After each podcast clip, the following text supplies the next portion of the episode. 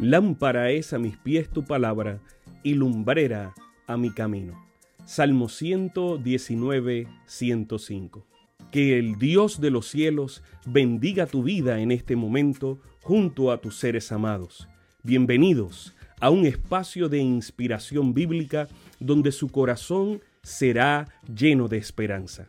Como un regalo de la Iglesia Adventista del Séptimo Día de King, Texas, compartimos la lectura devocional para adultos correspondiente a este bendecido día.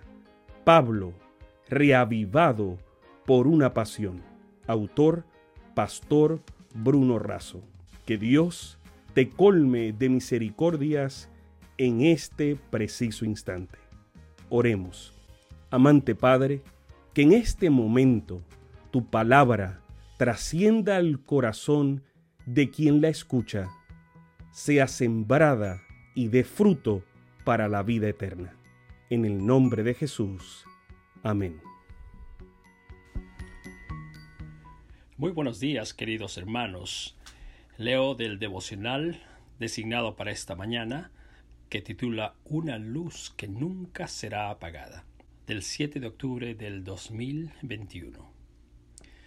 El texto bíblico principal se encuentra en 1 Timoteo 1.5 que dice, El propósito de este mandamiento es amor nacido del corazón limpio, de buena conciencia y fe no fingida. Ciertos hermanos de Éfeso habían entrado en largos e infructuosos debates de mitos y genealogías interminables, y habían perdido la esencia del Evangelio. Por eso Pablo desafía a Timoteo a proporcionar un ambiente de amor en la iglesia y les da tres consejos. Número uno, es necesario tener un corazón limpio. La verdadera religión no se limita a ceremonias o manifestaciones externas. El poder de Dios transforma el interior, los pensamientos, los sentimientos, los motivos. Significa incluir todos los rasgos deseables de carácter e excluir los indeseables. No se trata tan solo del agua por fuera, sino primeramente por dentro.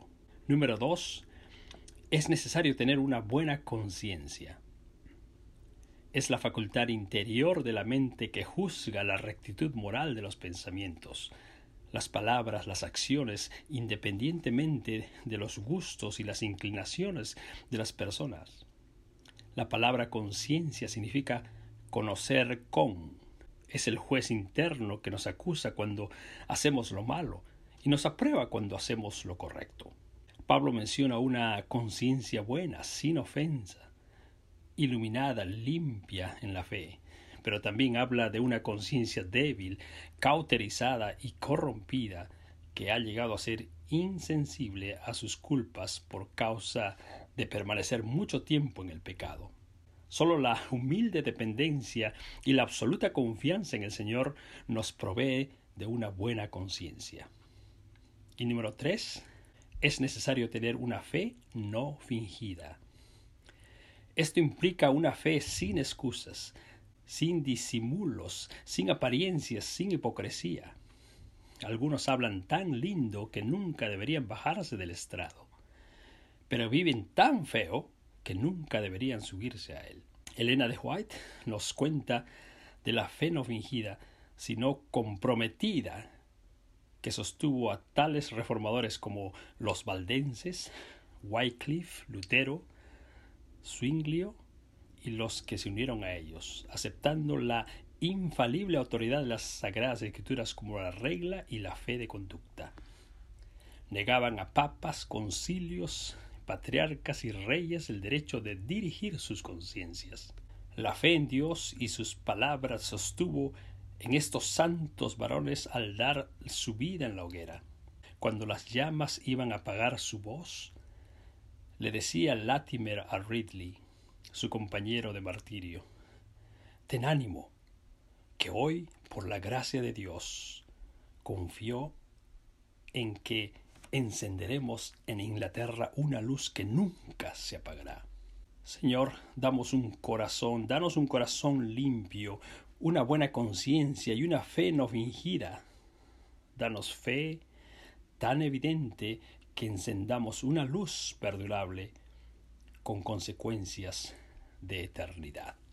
Sabemos que esta lectura ha bendecido su vida. Compártala, compártala con alguien más e invítele a suscribirse en nuestro canal para mayor bendición.